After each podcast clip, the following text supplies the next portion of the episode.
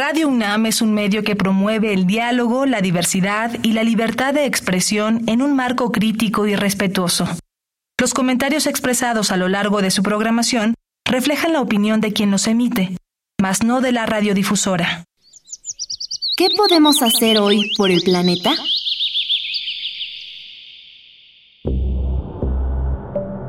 El uso de toallas sanitarias y tampones genera desechos que dañan al entorno. Consulta con tu médico el uso de alternativas como toallas de tela, discos o copas menstruales que se adapten a tu cuerpo y no tengan un alto impacto ambiental. Habitare Hola, ¿qué tal, ecófilos y ecófilas? Gracias por sintonizar un episodio más de Habitare, Agenda Ambiental Inaplazable. Me da mucho gusto saludarles. Yo soy Mariana Vega y me encuentro con el gusto de acompañar como cada semana a la doctora Clementina Kiwa. Hola Mariana, sí, qué gusto. Ahora, eh, pues les traigo una pregunta a nuestro público, si alguna vez habían pensado en si las plantas se tienen que aclimatar a un, a un clima cambiante o a condiciones cambiantes.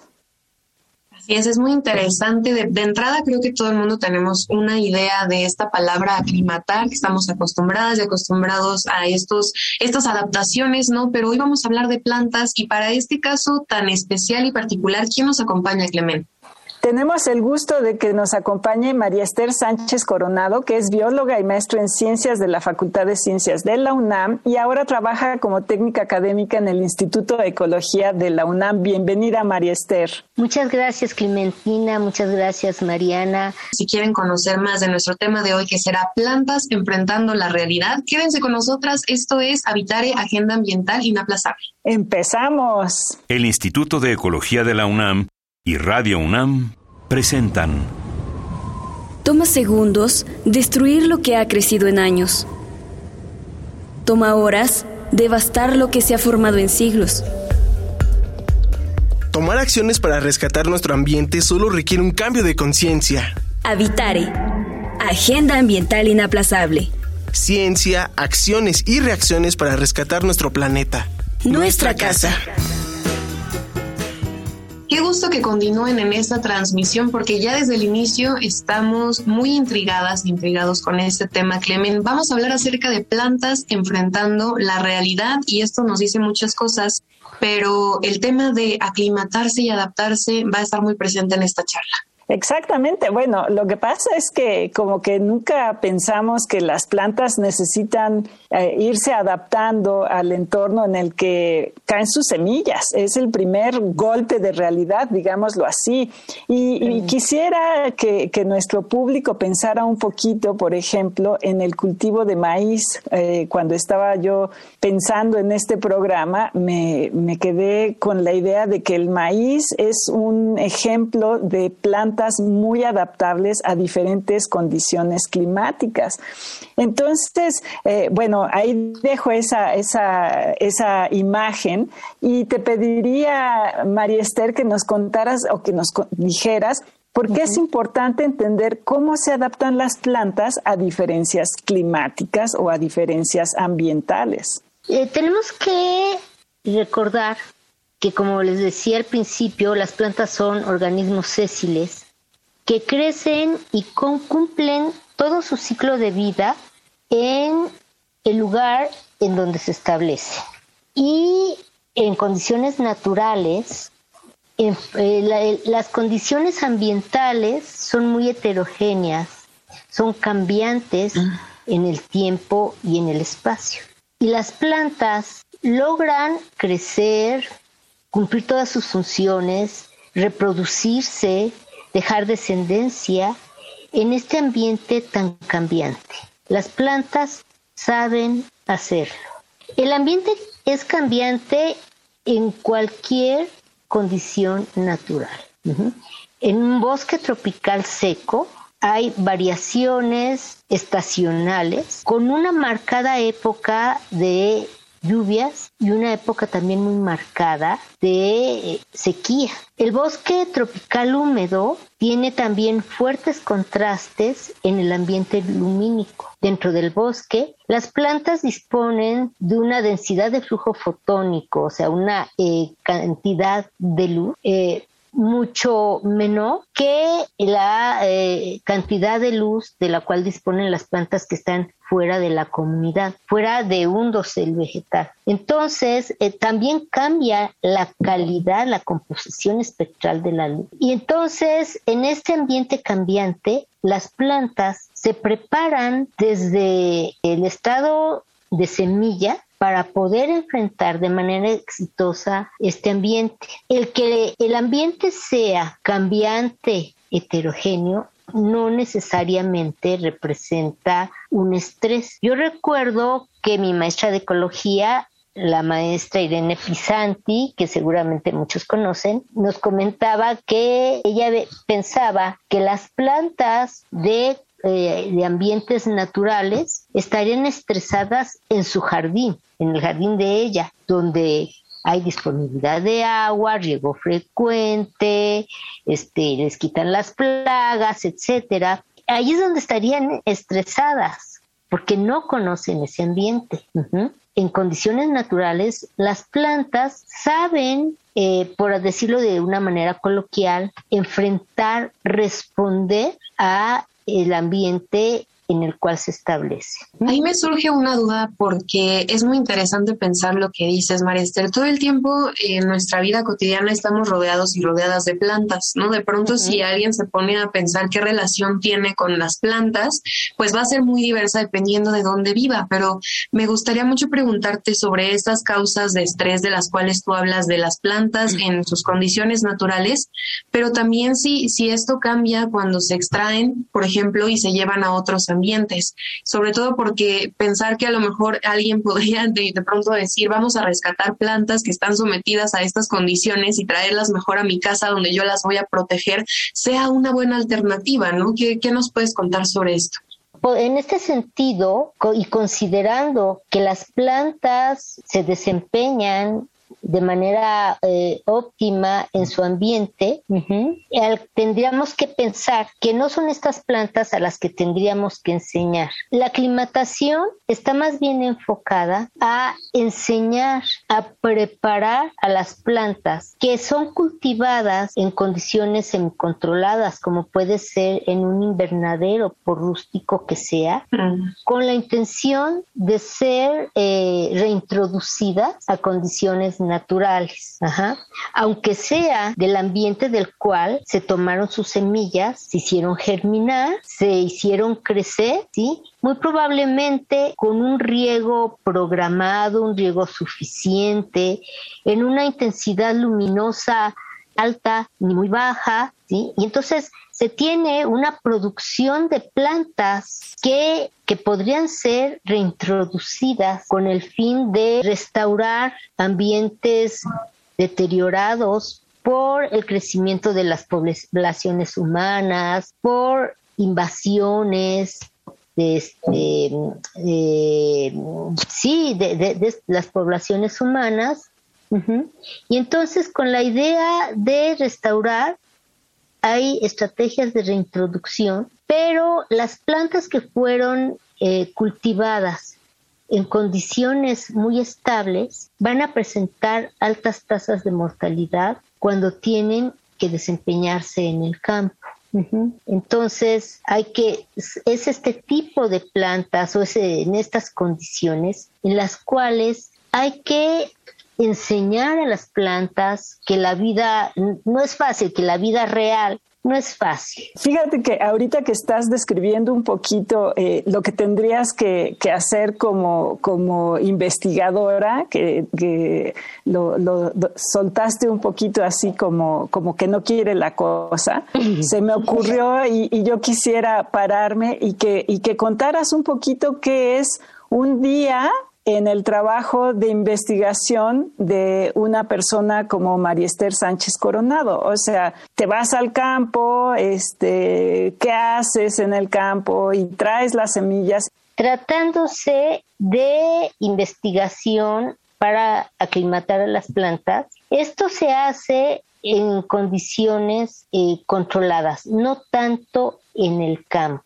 Hay que conocer cuáles pueden ser las posibles respuestas que den las plantas ante las técnicas de aclimatación, pero quisiera definir el término de aclimatación, un poco para que tengamos el contexto de qué se hace experimentalmente. Claro, muy bien. La aclimatación significa o representa más bien la inducción de respuestas morfológicas, fisiológicas o metabólicas en las plantas que les permita tener un desempeño óptimo en condiciones de estrés, en comparación con las plantas que no son sometidas a las técnicas de aclimatación. Lo que se persigue con la aclimatación es tener plantas más vigorosas. Y esto puede lograrse eh, aplicando técnicas eh, que ahorita les voy a explicar, pero en las distintas etapas del ciclo de vida de las plantas.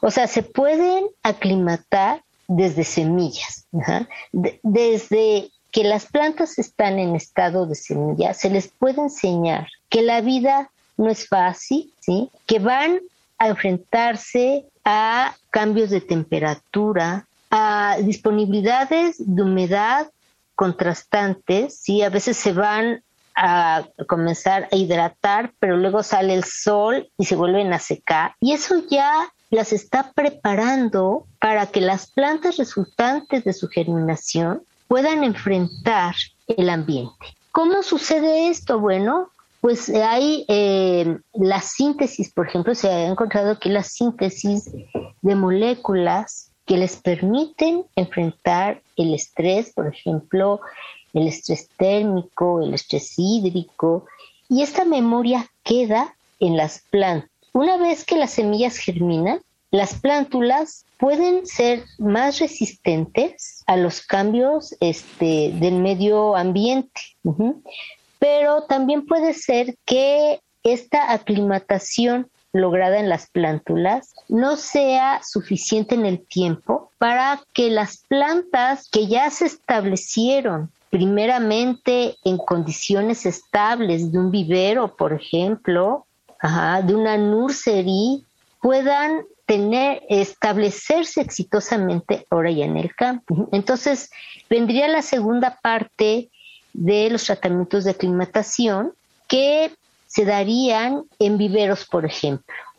Y si bien hay productos que abonan en el conocimiento de las respuestas de las plantas eh, en términos de aclimatación, Ajá. Eh, también son técnicas que pueden realizarse de manera muy sencilla, ¿sí? Que pueden adoptar la gente que cultiva plantas en viveros para contar con una producción más resistente y que pueda desempeñarse correctamente en el campo. María Esther, al inicio de la charla comentabas acerca de estas condiciones que son las que ponen la realidad frente a las plantas, es decir, qué tipo de acciones y demás son las que influyen en en estos retos, digamos, ¿no? Que las plantas tienen que, que, adoptar, ¿no? Y justo por ende transformarse y estos métodos.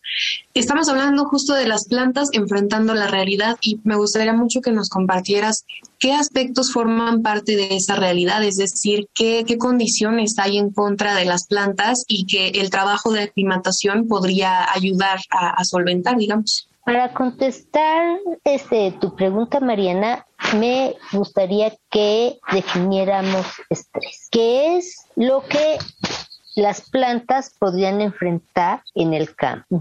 El estrés se define como cualquier factor abiótico o biótico que impacta negativamente el desempeño de las plantas y que se traduce en un crecimiento deficiente, ¿sí? Eh, tiene consecuencias negativas en su establecimiento y pues bueno, en condiciones naturales eh, como factores de estrés pueden estar flujos fotónicos altos, o sea, intensidades luminosas muy altas o muy bajas, ¿sí?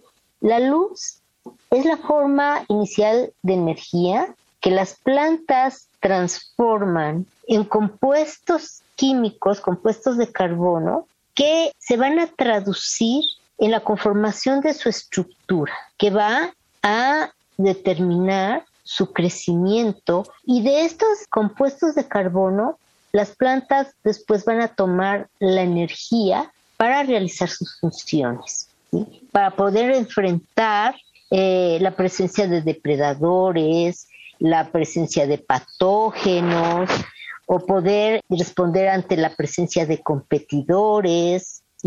Todas sus, amenazas, digamos, ¿no? O sea, lo que tienen en contra podría ser lo que es claro pues es una vida claro una vida cotidiana nada fácil no porque siempre piensa uno pues ahí está la plantita y ahí pues no pasa nada. Pero qué tal que llega una oruga que quiere eh, comer eh, planta fresca o que le cae un hongo que pues se encuentra un, espacio muy muy bueno o constantemente pasa un tapir este empujándola no constantemente constantemente. O sopla el viento como sucede en, en, en, eh, la ventosa no que está soplando el viento constantemente 24 horas al día. Es es este realmente impactante cuando lo ve uno desde esa perspectiva. Entonces, pues yo quiero aprovechar para preguntarte, eh, María Esther, ¿cómo se aplican estos métodos para el trabajo de campo? Por ejemplo, lo que decíamos antes de entrar al aire, ¿no? de los proyectos de restauración, que ahorita son realmente importantes porque en los próximos 10 años eh, la ONU está eh, poniendo muchos esfuerzos para restaurar los ecosistemas.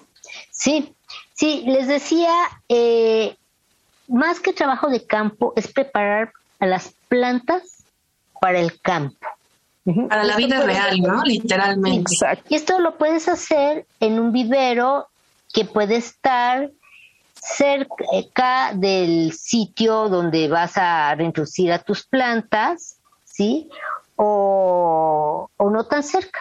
Lo importante es eh, inducir en las plantas una memoria al estrés aplicando un estrés controlado. ¿sí? Se trata de eh, que las plantas experimenten la heterogeneidad ambiental antes de ser reintroducidas. ¿sí? No tener las regaditas, no. Eh, por ejemplo, para preparar plantas que van a experimentar un ambiente estacional, como puede ser el bosque tropical seco, pues se pueden aplicar distintos niveles de estrés que pueden eh, y, puede hacerse en términos prácticos eh, aplicando eh, eh, cantidades limitadas de agua o reduciendo la frecuencia, hay que probar cuál es el método que va a dar un resultado de aclimatación real en las distintas especies, porque no todas las especies se aclimatan igual ni al mismo tipo de estrés en los distintos niveles de estrés. Las plantas, eh, ¿por qué las plantas se aclimatan? Bueno, porque eh, eh, presentan plasticidad, es decir, pueden hacer cambios, por decirlo de esta manera, en su morfología, en su fisiología, y responden también de manera distinta de acuerdo con su historia de vida.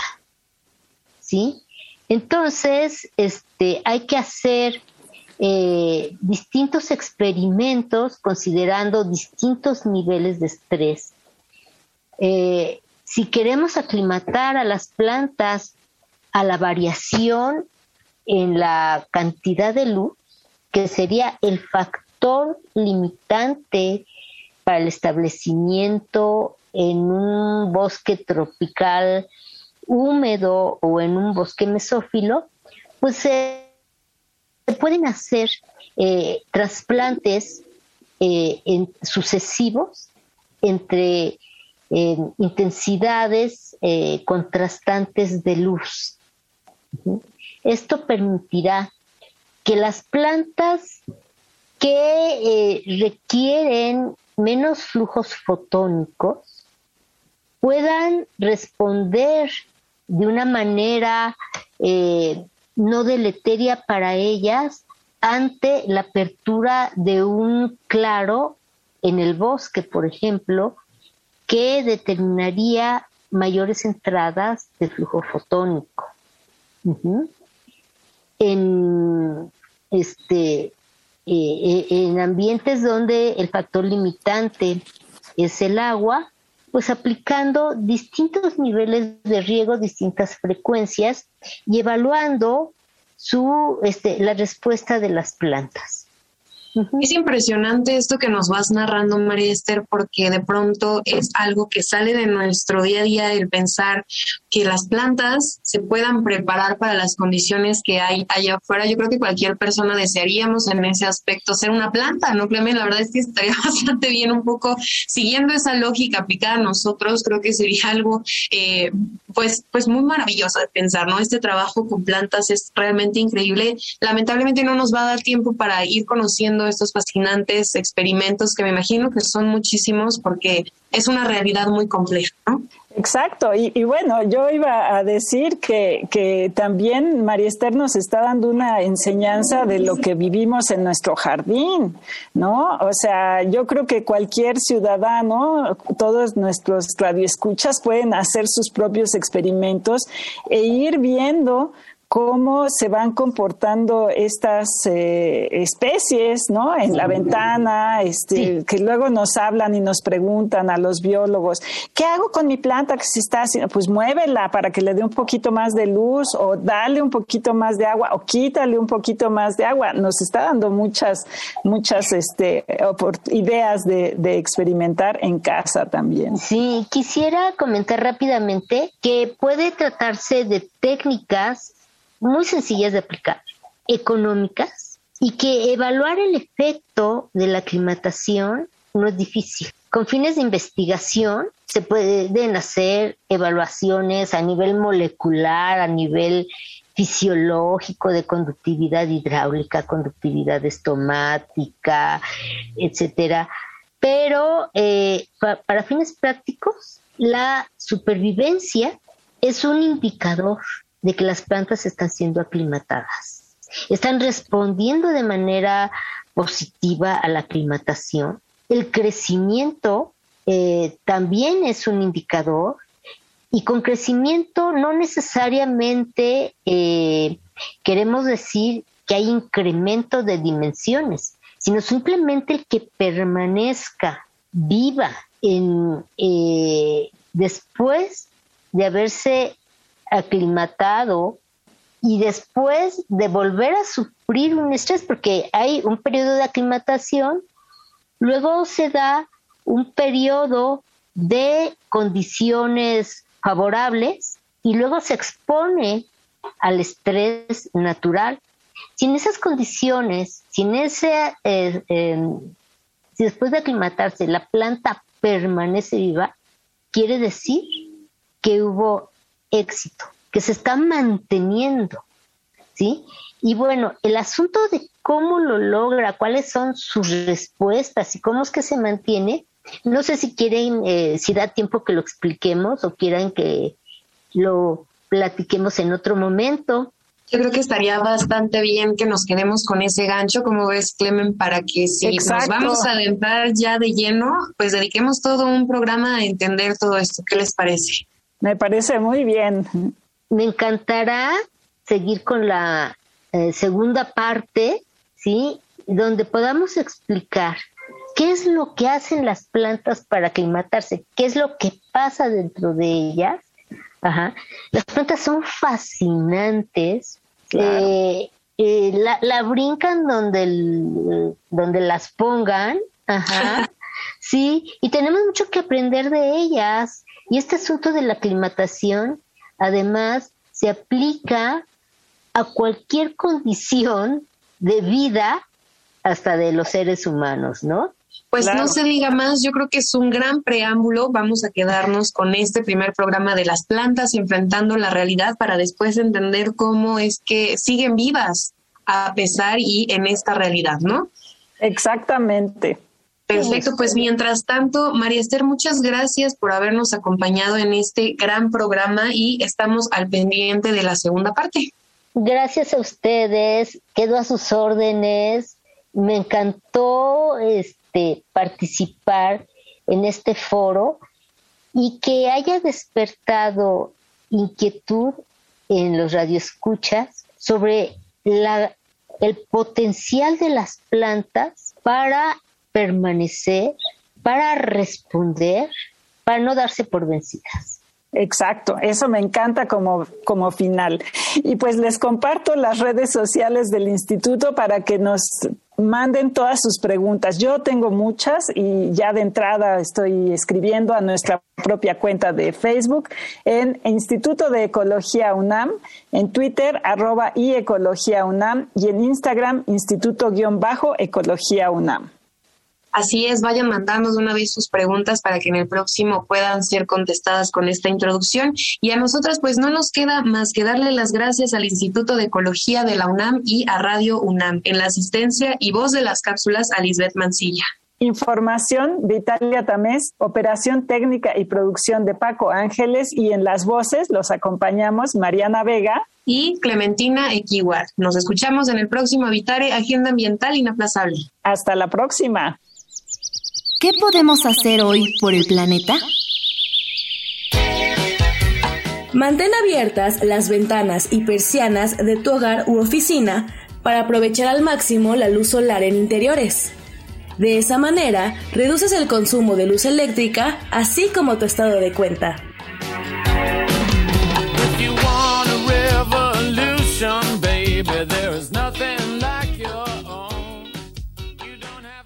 Visita ecología.unam.mx para obtener más información sobre el tema de hoy.